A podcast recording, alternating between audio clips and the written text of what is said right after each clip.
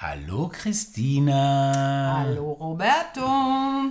Na, heute werden wir gleich zu Beginn in Englisch switchen, Warum? oder?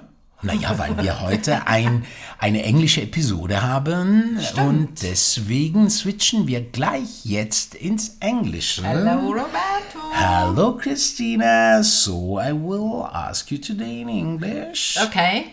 My love, how do you feel? Defective or excellent? Um, today I feel excellent, Roberto. Why? I can imagine I can imagine. Why? What's happened? What's happened.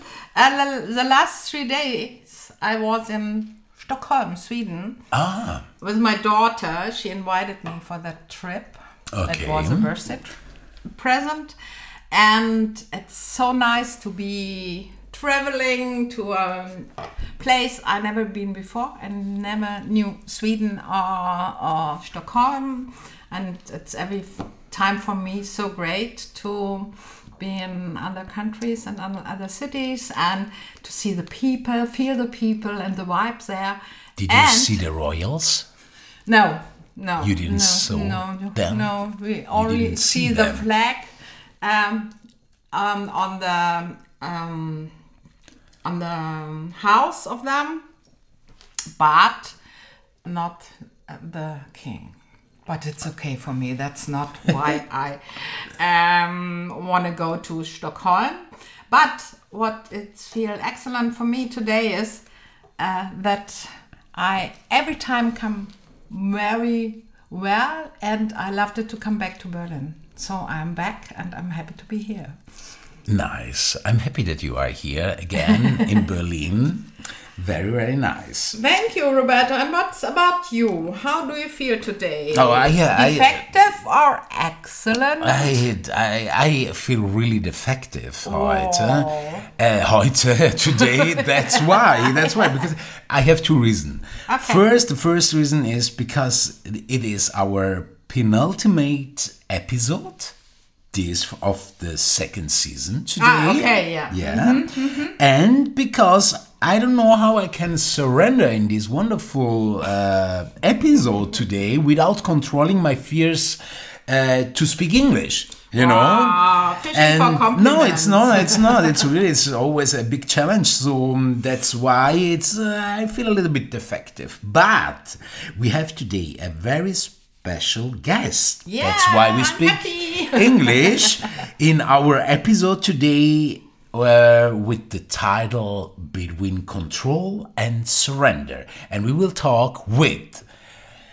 Please say welcome to Derrick Anthony Young. Hi, nice to meet you, and nice that you are here. I'm glad to be here. Thank you. Hi, uh, hi, Derrick. How, how do you feel? Defective or excellent? I feel excellent. Excellent. Yes. You want to tell us why? Um, you know, I purpose to um, stay in a state of peace in my life, and um, I allow life to be as it comes, and uh, I try my best to learn from it. And so I know that so much of life is bigger than me. Okay. And so, because of that, I You can feel get- I excellent. excellent. oh, I like But that. But now we want to hear who is Yes. Derrick yes. Anthony Young. Yeah. Derrick Anthony Young. He is for three days in Berlin only, Yes. but has time to talk with us. Thank you so much. We are delighted for that. My pleasure. Um, and I want to talk a little bit about you. You are in your best ages, in the mid 50s, right? Late 50s. Yeah, I, I won't be shown. Okay. and uh, you live as you live currently in New York City, Yes. but most of the time you travel around the world, right? Yes. You are born and raised in Chicago, Illinois, Yes.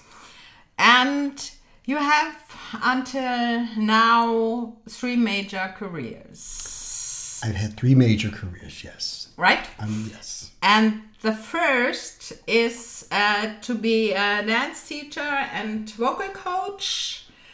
And uh, Choreographer? Thank you. It's Is it, is it the right pro, uh, pronounce? Choreographer. Choreographer. Choreographer. Yeah, choreographer. Yeah. Okay, Choreographer. Thank you, Maya. it's too too complicated for me. And uh, you directed and produced many shows um, in LA and Miami and New York City. Is that right? Uh, no, I actually I did most of my shows in uh, some of the east and like in the east, like De- Detroit and Ah, uh, the ah, Midwest. ah, okay. And I did some work in California. Ah, Los so, yeah, Angeles. I like uh, California.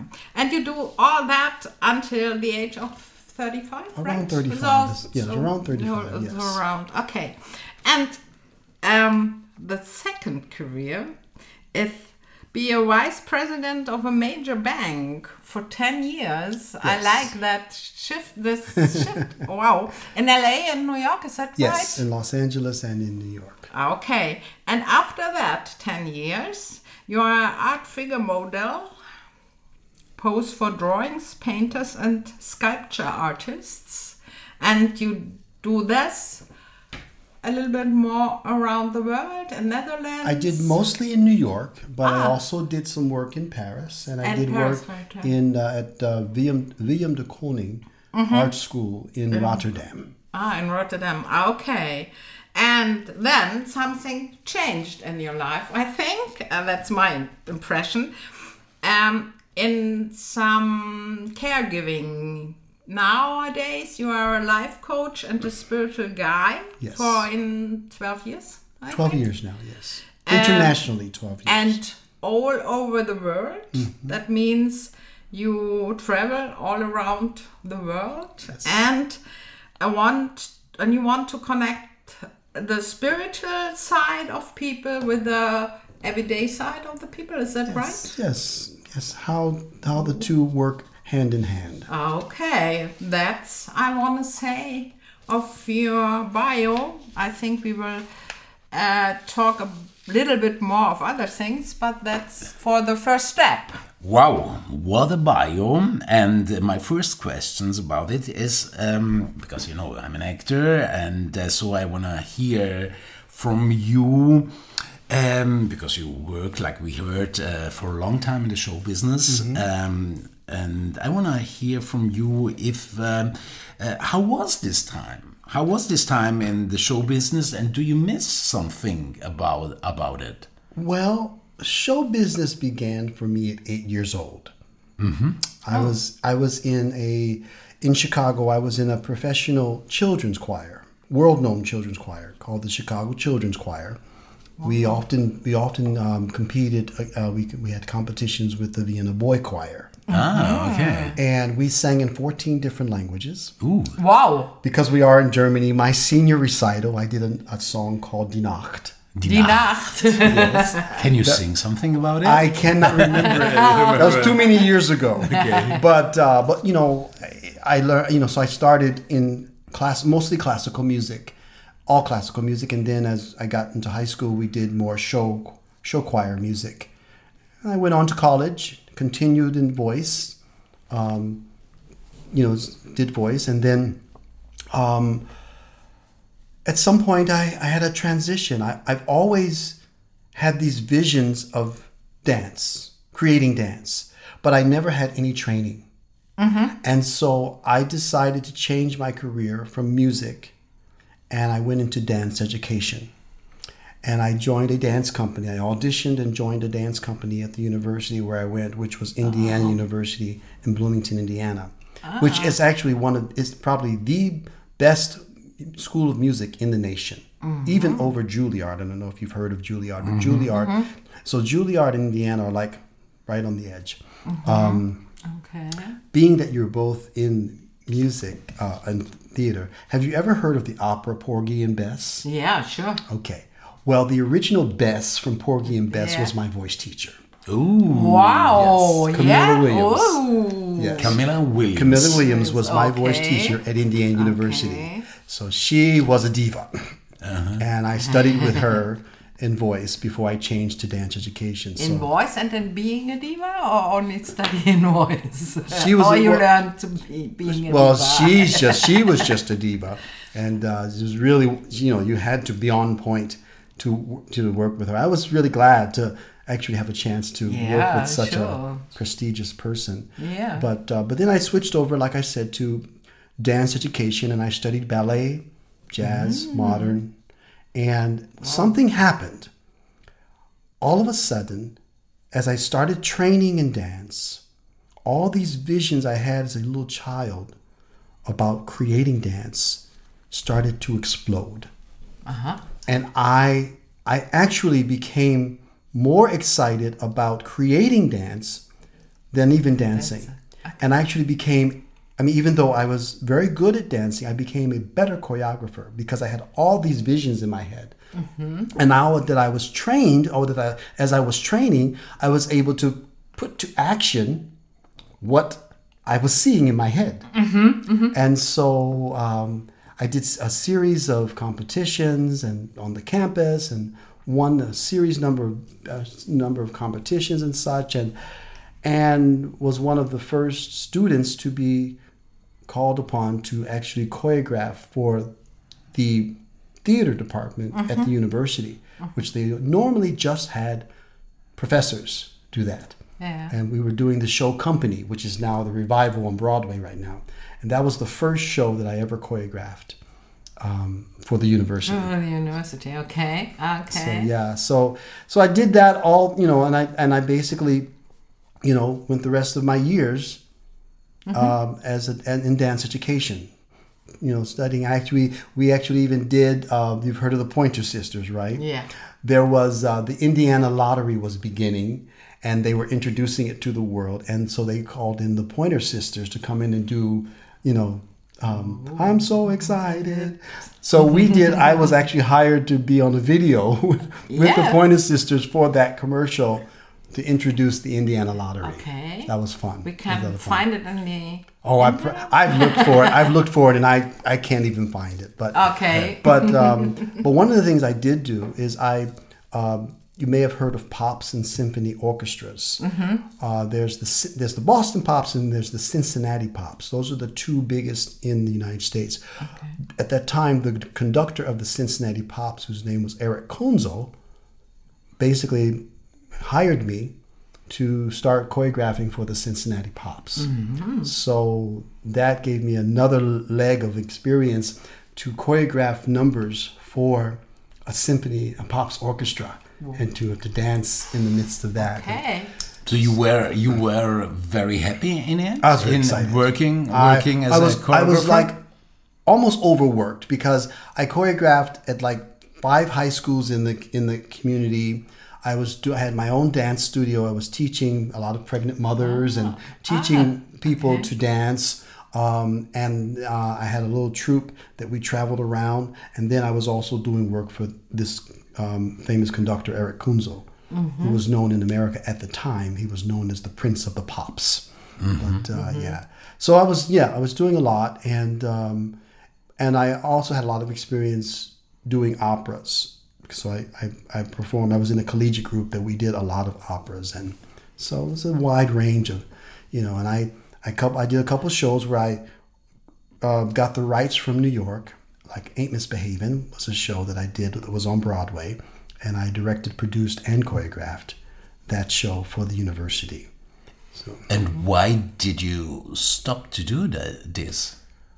Um, I'm I- going I- to a bank. Sorry. well, the, the, the, the next From- career was the the bank. bar. well, the so bank thing was the bank thing was actually kind of a fluke. It was kind of happened by chance. While I was in college, you know, college was not cheap, and you mm-hmm. have to get. Even though I was working as a choreographer and going to school, I wanted to get a job, and I did not want to do food service jobs. Ah, and my best friend at the time got a job at a local bank as a bank teller, which was like a mm-hmm. very low end mm-hmm. job. And I said, well, so I went and I applied and I got a bank job as a ah. teller, but I did that part time while I did all my other stuff. Okay. Mm-hmm. So it gives you experience. In the United States, when you work at a bank, it's like your door in to anything. You're just trusted. Yeah. At least that's the way it was back in the 80s, 90s when I was doing banking. If you worked in a bank, you were trusted and you could basically get a job. If you had bank on your on your resume, there's no one that wouldn't hire you. And so when I left Indiana after doing all my career in the arts and school, I moved out to Los Angeles. I needed to get a job. Mm-hmm. So I, w- I applied at Wells Fargo Bank, which is one of Oh, the Wells largest Fargo banks. Bank. Ah, oh, I applied, wow. Well, I, I, I honor That's that. great I decision. honor that bank because I learned so much, not just for life, but even spiritually in that bank. Mm-hmm. And I, I was hired as a teller, but the day I was hired as a teller, they were so short staffed, they threw me on what was called the platform where the desks are. I was mm-hmm. supposed to be a teller doing the cash. Mm-hmm. They put me out and said, You're going to open new accounts. Whoa. I had no training, I had no experience, I didn't know what I was doing. I was sitting in the back of the office. But as I clicked in, because I, I put my theater and, and choreographic skills to work. Uh, Because I was always an entrepreneur, always active, Yeah. always Mhm. finding Yeah, out what the guidance was and, and just doing it, being being proactive. And what ended up happening within three months, my first three months, I became the number one customer service rep in all of Southern California. And that's what started the promotions coming. Whoa. So yeah, and so I, the promo as I, that happened, I got awards for that, and then started you know the the promotions. I went from customer service rep to um, another position, and I then within two and a half years, I was a vice president. Whoa. And it's just by applying myself. And I will say this because it was true. I did not finish my college degree. I was one. I was one semester away when I left to move to Los Angeles. I said, "I'm done. I'm, I'm done." I was I was at Indiana from 1982, and I left in '91. Mm-hmm. And I did part time, and I did you know I didn't you know I, did, I didn't always go full time. But in in 90 in '91, I said, "Okay." My, well, not I, but my spirit, the spirit that guides me, said it's time to go Okay. and I packed up my duds. Everything stopped. All my work with Kurt, Eric Kunzel, all the things I was doing just stopped. Stop. I had no more shows, no more offers, no more nothing. And it was time to move to Los Angeles. Now, of course, I had the vision of moving to Los Angeles to become a star. Stop. To become a star. And I, you know, that, that, you know, and I was going, I wanted to, you know, and I So you work with your with the spirit that we talk then after Mm-hmm. after uh, after to talk about the about the time with uh, who is longer away. Mm-hmm. Um, this connection with your spirits, it's it's really a, a long relationship that you have. yeah, it started when I was 16. It has nothing to When do with religion. 16. Okay. Mm-hmm. Nothing to do with family, nothing to do with religion, nothing to do with anything organized. It was a one-on-one connection between me and the divine. Okay. Mm-hmm. And Wow. and at that time you had to s- finish that way and look for another after the bank. Well, oh yeah, I well I went to the bank. I mean, I went to Cal- I mean when I went to California. Yep. When I went to California, I, you know, I applied at the bank and got the job and started the promotions Yeah, started to happen. yeah. But I was I had my eye on choreographing and dancing and, and I got a few little jobs here and there, but nothing, you know, and I was like, you know, and it's funny. I noticed that as I as I kept getting the promotions in banking, I kept shrugging my shoulders like another promotion.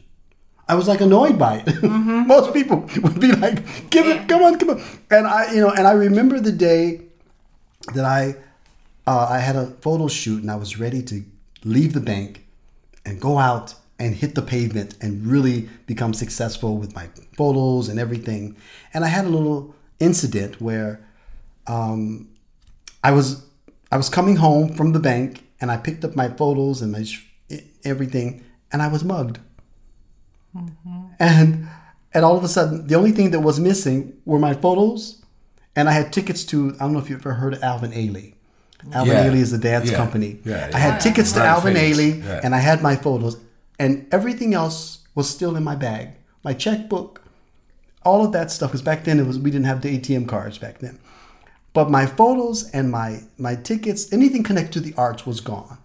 And I cried like a baby. I was like, "Oh my god, I was ready, so ready." Because you know when you have a when Yeah, you're ready to go, and you yeah, yeah. and the next day I went to work. My boss didn't know what I'd gone through. Mm-hmm. I, I wasn't like badly hurt or anything like that, but it was just a shock to my system. My boss comes to me and says, "Derrick, I'm looking for branch managers, and you're number one on my list." Mm. And I'm like, I don't want to do this. I mean, I, I, most people would be like so excited to be You to told be. him? I didn't say that, that to him. way? No. no, No. no. I said this to myself inside. I was like, you know, and he wanted, and then that's when things happen. And I'm, next thing I know, I was opening a brand new office for the bank, and I got a position, and uh, you know, I, uh, and I got my VP title, and I got a new car because I had never learned to drive until then. I would, I was 33 years old, and I hadn't driven and I moved. I don't know if you've ever heard of Bel Air. I moved. yeah, I moved to Bel Air. Yeah. I was living in Bel Air, working in West Hollywood, VP title. I had everything, and I was like, but I don't have the arts. you know.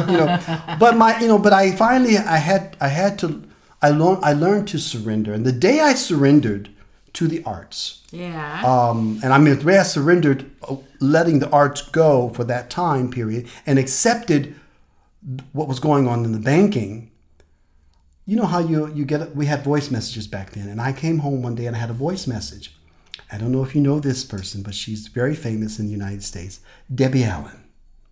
Debbie Allen? She was over Fame, the, the, the TV show Fame. Yeah. The movie. The movie. She was the director. She was the to- director and choreographer in the show, in the movie, and for the show. Ah, Debbie yeah. Allen also choreographed the Oscars, ah, okay. and and so she was my icon. She was who I wanted to be because she was singer, actor, dancer, producer, director, choreographer. She was she was she did everything. Mm-hmm. There's no, and she's still still still going strong today. But you know, and she produced movies. She did she did everything, and every year she was choreographing the Oscars. She was who I wanted to be. And one day I get home, and I had a message on my machine. Hi Derrick, this is Debbie Allen. Can you give me a call when you get this message? I thought all my friends were somebody was pranking me. I knew someone was pranking me. Ah, okay, I said someone. yeah. So I called the number back, and this guy answered the phone. I said, "Hi, I got a call from Debbie Allen," and he said, oh, "Just a moment." And then she says, "Hi, this is Debbie," and I'm like, "Is this the Debbie Allen?" She says, "It is, baby. I, I don't have much time. What do you want?" I said, "You called me and left the message on my machine." I'm Derrick. Oh yeah, baby. It was always baby. She always Oh yeah, baby. She says, I'm working on a project. Can and I want to know if you could come and take part of it. Oh. And I'm like, Yeah. She okay, I'll give the phone back to my assistant. He'll give you the details. I was like choking Yeah. on my own saliva. Like, what is going on? The Debbie Allen called me on my phone. I think I kept that message for at least two years before I got rid of it. Yeah, and um, but then I found out how because I didn't know how this happened. My sister who worked, my older sister who worked for a radio station, Debbie happened to be on air that day talking about a project she was working on. And my sister ran after her after the project. Now, I'm sure Debbie gets this all the time. But she ran after her and said, My brother loves you. He thinks the world of you. Ah. For whatever reason, Debbie took my number. But I understand Debbie's like that. Debbie Allen does that. And she's done that in mo- mm-hmm, most of her mm-hmm, career. Mm-hmm. She took my number and she called me. This Wow. What this project was, I don't know if you've ever heard of the movie Amistad.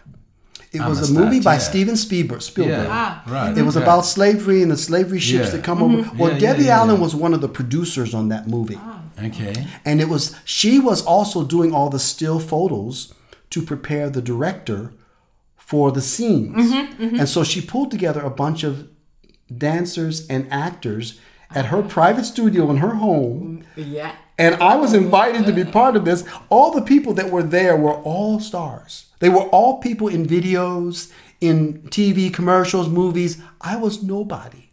So that was, but what that did for me actually, it caused me to finally surrender to the spirit about the arts because I did nothing to make that happen. Mm, Yeah, sure. You didn't make nothing. And the yeah. spirit showed me when you surrender, that's when it falls into place.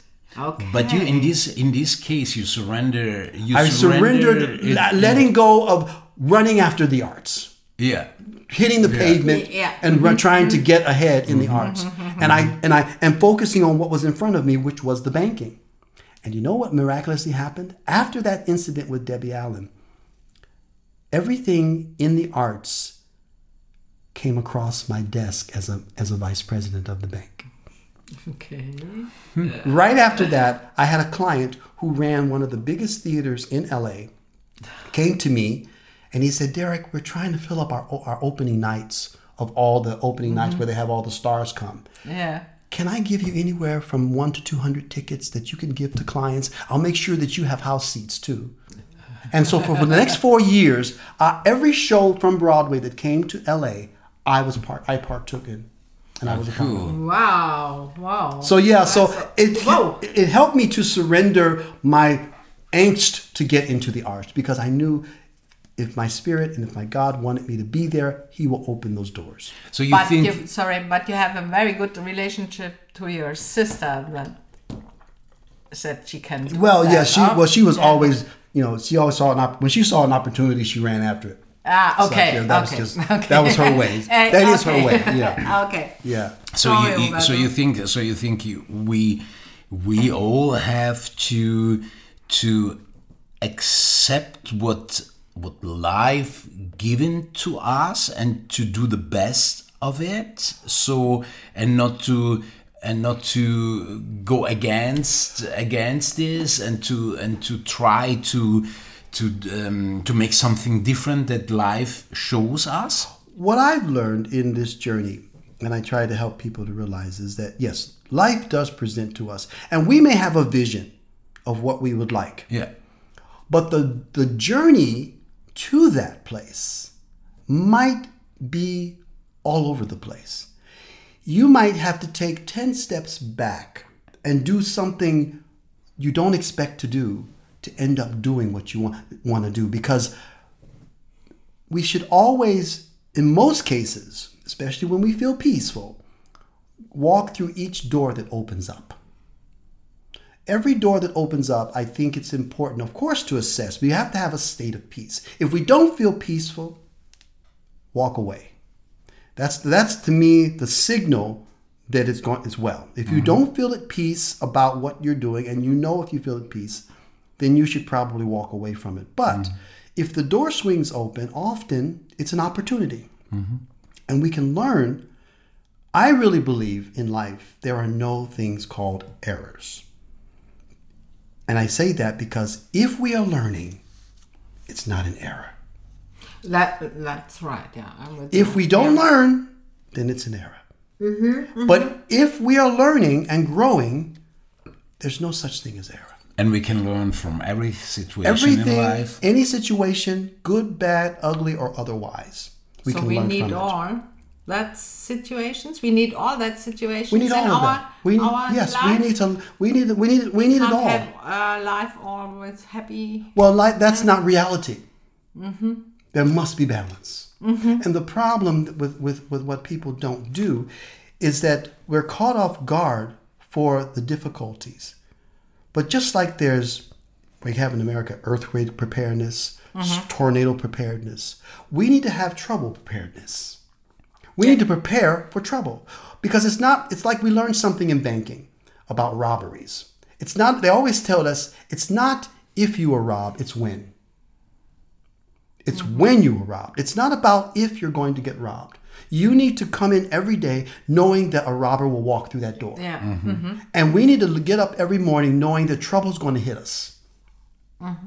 But s- certain entities try to So- force us to think that everything's going to be perfect. Mm-hmm. And we love that, but that's not reality. I have an, a question that I don't thought before, but so you you don't believe in in, in career coaches or you know in my in my case in the actor in the actor there are lots of coaches uh, career coaches mm-hmm. who works with you who, who show you or he wanna give you advices how you become famous or how mm. you become a, a good working mm-hmm. actor. Mm-hmm. You don't believe in, No, in never, this I never, in this never, in this never way to work like I know. I, I coaches are important. I'm a coach. yeah I'm a coach for life. I'm a coach in life in life itself. So guidance and coaches are crucial to life because people have had experiences that others have not gone through and new things that they can learn. So a coach is always important, I think. They're important, but Yes. the,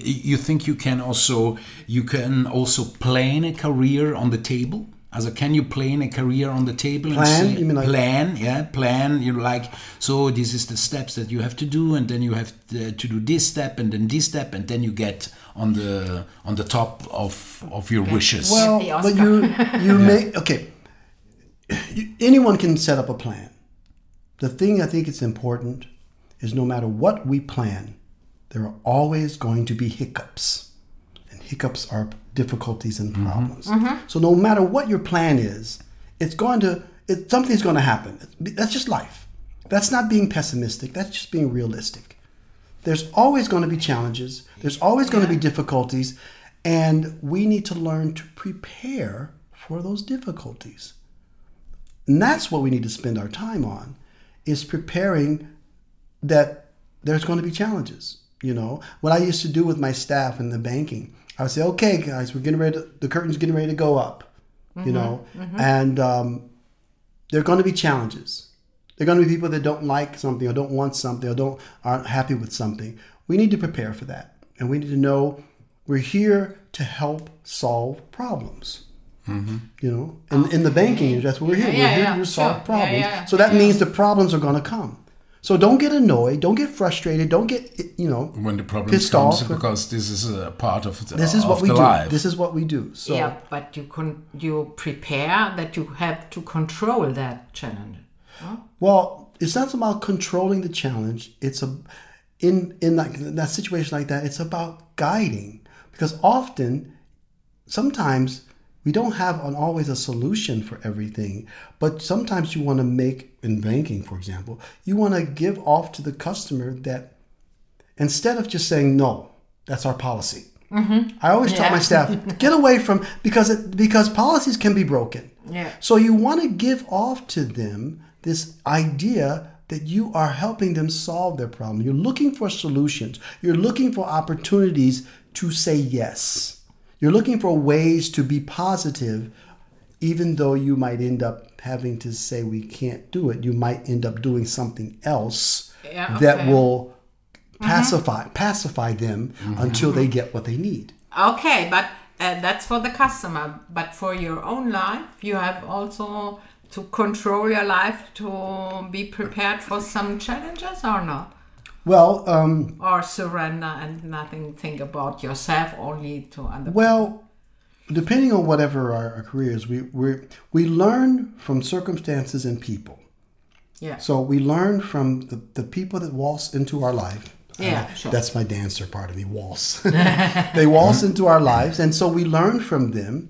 Um, and we, as we grow, we have to learn, you know, what is good and what's not good, and how to keep the not the, the negative out of our space. Say, I don't want that. Yeah, I choose sure. not to mm-hmm. have that. Yeah. And there's a way also to remove that energy is not allow that energy to fill you up. Because when you don't let that negative energy fill you up, people stop before they get to you because they realize, oh, that person doesn't tolerate drama. And they mm-hmm. just they figure out and go ah, somewhere else. Ah, okay, I understand that. So if you don't, if you you know, and it's all it's all about our per, our perspective. Mm-hmm. So much about our perspective and how we perceive things. Mm-hmm. You know, and um, and that's in any aspect of living.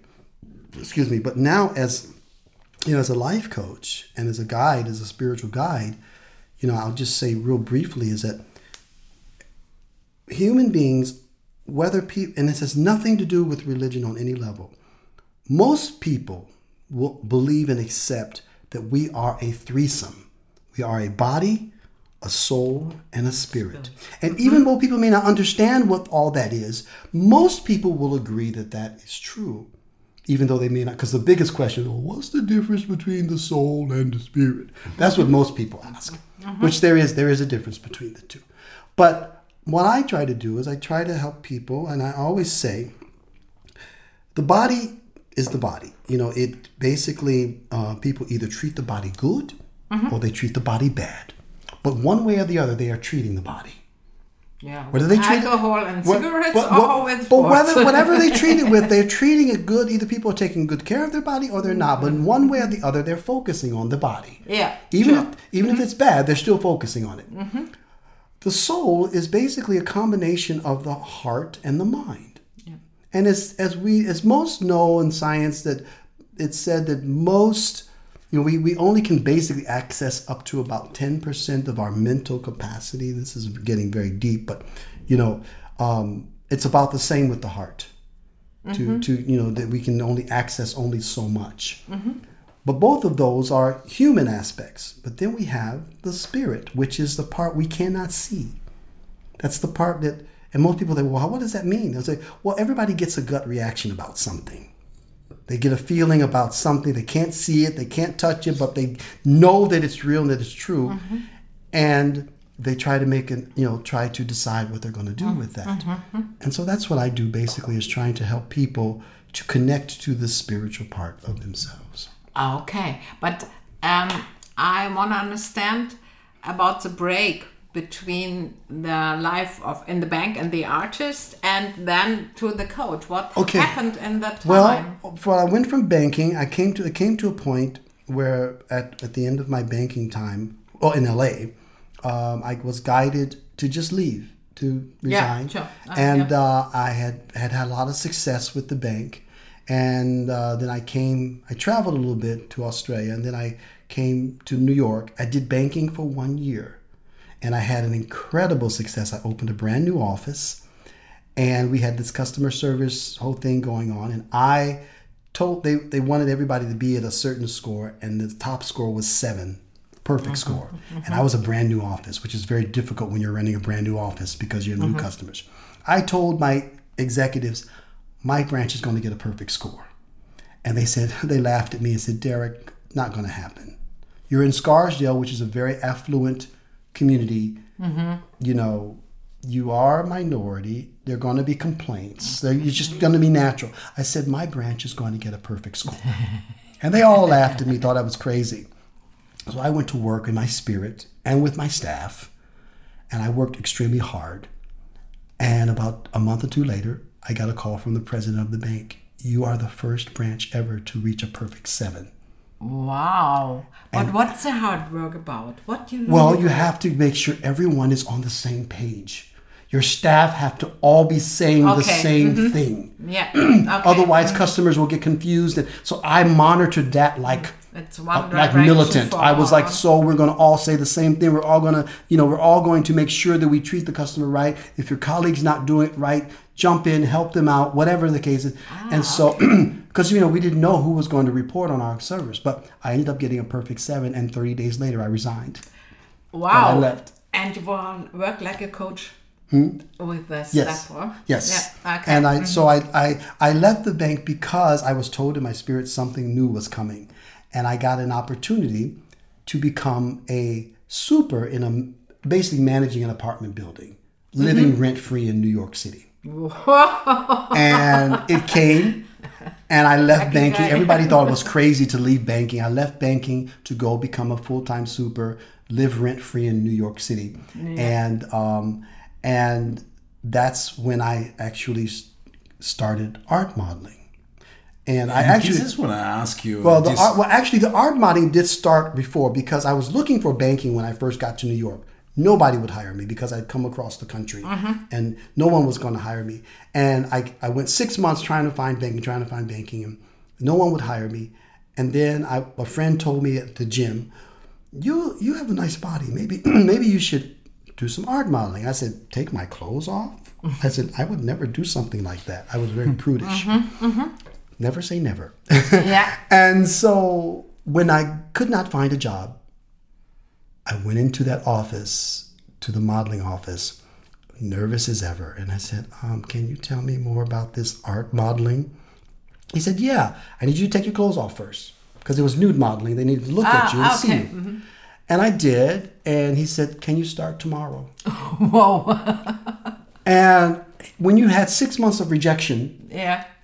As a vice president of a Yeah, bank and couldn't get a job and here's the first opportunity Yeah. so i did that and i was kind of bitter at banks at that time I was mad because nobody would hire me. And after I did the bar, uh, the modeling for about two months, that's when this other bank contacted me. Ah, okay. Hmm. It's always Then that's- it's repeat And I was like, the same. I don't, Yeah. and- And so, you know, but you want to know why I decided to take the bank job? Because I was working Why? with decent money. because I wanted to stop sitting in the balcony on Broadway shows, and I wanted to sit in the orchestra. so I said, my salary is going to go up three times more. I'll be mm-hmm. able to sit in the orchestra on Broadway, and mm-hmm. that was really why I took the bank job. and but I did it for that year, I don't believe that, but I yeah, think. yeah. Okay. And so, but yeah, I, I, I, I took it because it was, you know, I wanted because I was in, I was content with the with the modeling at the time. But then when I left the banking, I Yeah. realized I, I'd already had the experience as a model yeah. for two months because I stopped modeling for the year that I did the bank in New York. Yeah, I think it's better. And then the, I decided, okay, I'm living rent free. I don't have to pay rent in New York City. I'll go be an art model. So everything I make will go in my pocket. Because basically, you live in New York to pay rent. but and- why you left the bank? I don't. I left the bank after I, I did the um, the customer service Yeah, yeah. scoring and everything. I just it was the spirit It- told me it's it was time. It was now. time. I did one year. I did nine. I finished, did nine uh, years in, okay. in LA, And one year there. and I and I decided I was wanted to be, and I wanted to also begin to travel a little bit. And I'd never been to Europe, Ah, and so I, you know, Mm, okay. Yeah. So okay. so yeah, so that's Wow, what that's what a life. Yeah. But what does an art model do? As what what what What do you do? What, yeah, what does he do? Uh, what Well- does he do? And what talents? Uh, what kind of talents needs an art model? if you are a dancer, an actor, um, a singer, anything in the arts like that, performing arts, those are the types of models they really want because those are pe- artistic people are people that are creative, and they in art and art in art schools they want you to be able to take creative poses. Mm-hmm. You know, and even a singer has to stand in a certain mm-hmm. position. So you mm-hmm. can do standing poses, you can do seated poses, you can do reclining poses. Always naked. Well, 90% of the work in the art world is nude. Is nude. And if you want to be successful as an art model, you're going to do nude work. and you can you can uh, earn a lots of money. I was able for the next 10 years, I traveled the world. Um, I traveled a lot, and it was really lucrative for me. Oh really? Yeah, Whoa. a lot of people Yeah. look. A lot of people look at art modeling as a side job, and it is. Yeah, It is yeah. that for a lot of people. Yeah. But there are some models who do it as a career, and I did it as a never career. know that Well, but I also had a. I had a little thing, and and I had a little secret thing going on, because when I started art modeling, there were very few models of color. Mm-hmm. There were some female, but there were hardly any male models of color. And I had three things going for myself. I was a model of color, I was muscular, and um, I had a shaved head because that was great for when they were teaching about the skull and teaching about the, ah. the, the head and everything. So they mm-hmm. loved that because the hair would always get in the way. Yeah. So because of those three things, I got so much work. Now, what ended up happening halfway through my time as an art model, I became an assistant model coordinator, which was also part of helping hire models. And so I used, I was able to use my choreographic skills to show them how to hire models and to do auditions and all of that. Okay. And so I showed them that, and we, it became one of the biggest um, modeling uh, auditions in the country, actually. And we, so, but as a model, you model for 20 minutes. And For you, 20 you, minutes? you model for 20 minutes and you have a five minute break. 20 minutes, five minute break The whole day long. Yeah, and then some most classes are three hours. Some Mm-hmm. classes are six hours. So that's you know, I was getting so much work, I had to turn work down. An average, a good model would get about twelve to fifteen hours a week. That was a good. That was for a good model. If you're a good model, Mm-hmm. and um, I was getting anywhere from fifty to sixty hours a week. Wow. And l- let me know, please, in the time you are sitting there, pose and Mm-hmm. uh, wait that the others do something uh, on their paper or, Mm-hmm. Or what painting, they do, yeah, mhm. or whatever. What are you thinking in that Well, time? in the is be- that you time ha- for you? You have to be a you have to learn to be content in your own head for hours. yeah, If you're not, you'll go crazy. yeah, I think So so. what I did in the beginning, I would because I was a theatrical musical person, I would sing through mus- musical scores in my head, and it would pass the time tremendously. Uh, okay. mhm. But then, as I as I continued to do the modeling, it became a very spiritual and meditative time for me. Very meditative time for me in that context. But As you can't lose your. No, you have to. Yeah, you have to. You just get used. You know, when you get used to it, you you know you you know to focus. You pick a point and you Yeah, and stay in that you, pose. you meditate. Like, Yeah. Yeah, And well, I didn't okay. meditate with my eyes closed. I just, you know, I just stayed still and because I don't believe meditation has is about position. I believe Mm-hmm. meditation is about heart. ah, People people in the yoga world that's fine. I don't knock any of that. But for me when you're meditating or when you're praying, you know, I, the people like to get away from that word, but I use it. Prayer meditation is not a religion has made it about your position and your words and your this and your On your knees. not Yeah, about, there's yeah. nothing to do with it. You could be hanging like a um, a bat because the spirit listens to hearts, not position, Yeah, yeah not sure. position Yeah. and not words.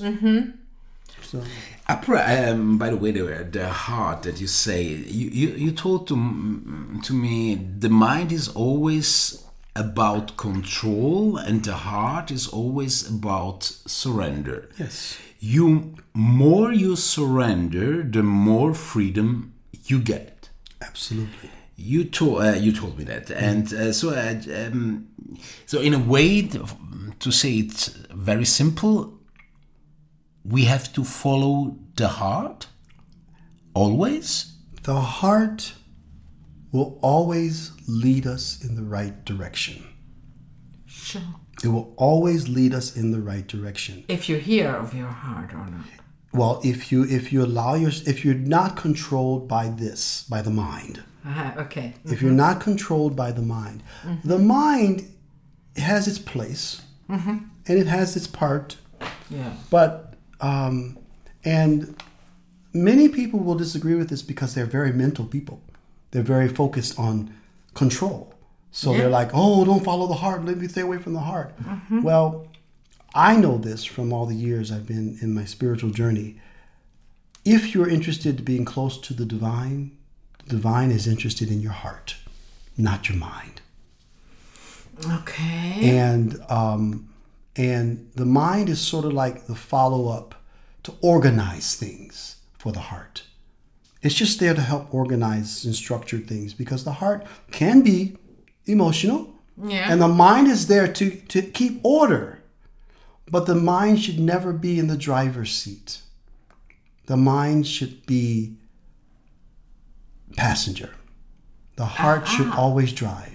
The heart the- drive. This is okay. so beautiful. The heart This should is- Yeah, I always like be the that. driver. It's so beautiful because it's it's so it's absolutely so I feel this the absolutely opposite of what we live Of in and in this time In more than ever with this pandemic Yeah, uh, in the pandemic and so show us that that is not right to to to follow the heart but we have to know what it's happened with the virus and everything. Well- so so more than ever more than ever we are in a society so i feel it and not only in europe. I, I don't know because you travel Yes. all over the world so you can say if it's different in the in other in other countries. But in in europe it's very it's more than ever it's you have to think you have to know it has to be proof that it is like this and this the heart and what you feel it's not so important Well, the heart is connected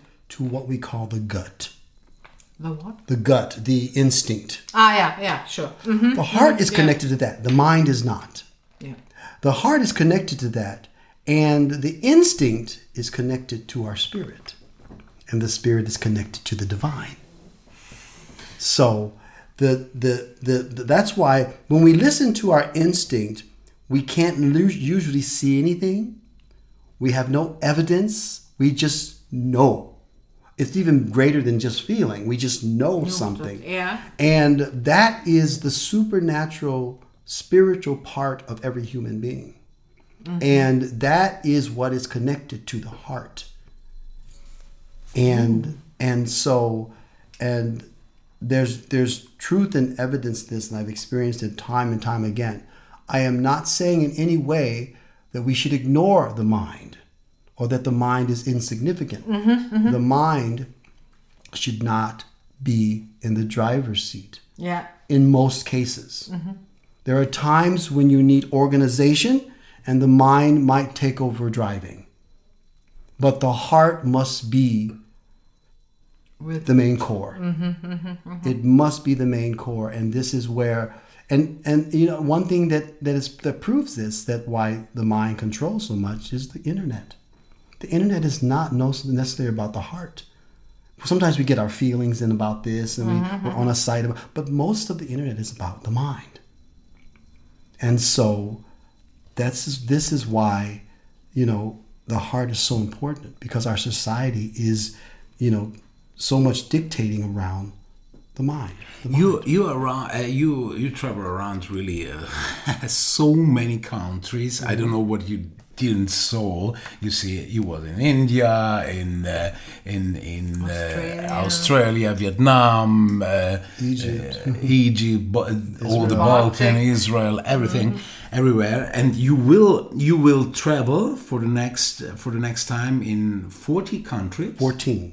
14, 14 sorry, 14 countries. countries and 18 cities. Yes. Wow. For the next three months. in the next few months from from here, From here. Berlin From to here, yes. Macedonia on. Uh, to yeah, from here I'm going to North Macedonia. Yes. And do you and do you see a country or people that uh, follow more the heart than other? Can you say in this it's area, in this area in the world, the, the people are more connected with the heart than I- in other countries? I just I just spent my time in Southeast Asia. I was in the Philippines. Um, I was in um, Malaysia and Vietnam, and I have to say, and I want to go to other parts of Asia. I have to say that people follow more their heart in those countries in South of Asia. in South Southeast Asia, and I have to say, the countries that are wealthier tend to focus more on the mind Yeah. and less on the heart.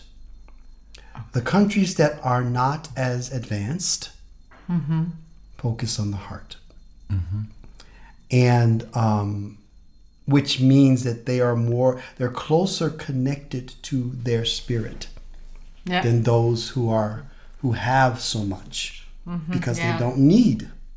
So they feel they don't really need the heart is a minor thing you know it's going to get in the way and i don't want to be emotional you know. Mm-hmm. The the mind is designed to balance and help balance the heart. That's the importance of the mind the mind is helped to give the heart its balance to not be 100 because it's not it can't be just one or the other but the mind helps to give balance to the emotion of the heart. It's interesting. Mm-hmm. Wow. Okay. We could speak for hours and hours, but I think we, Oh, we no, it's finish. time? It, it, I think it's Sure? time, isn't it? Oh, but so we have so many. Uh, questions. I don't know. yeah. We want to continue, or uh, what do you think?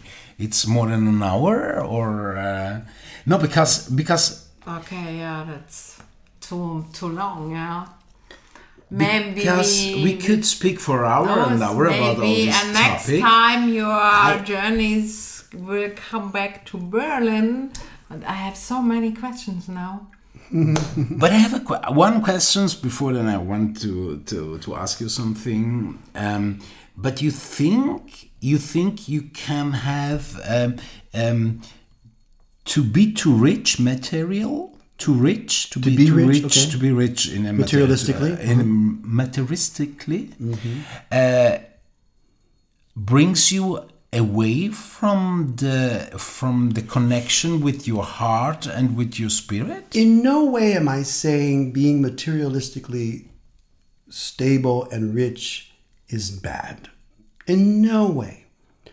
What tends to happen is that when there is heavy materialism uh, in the in life or mo- monetary, there is a self-sufficiency that lends itself to be more in control.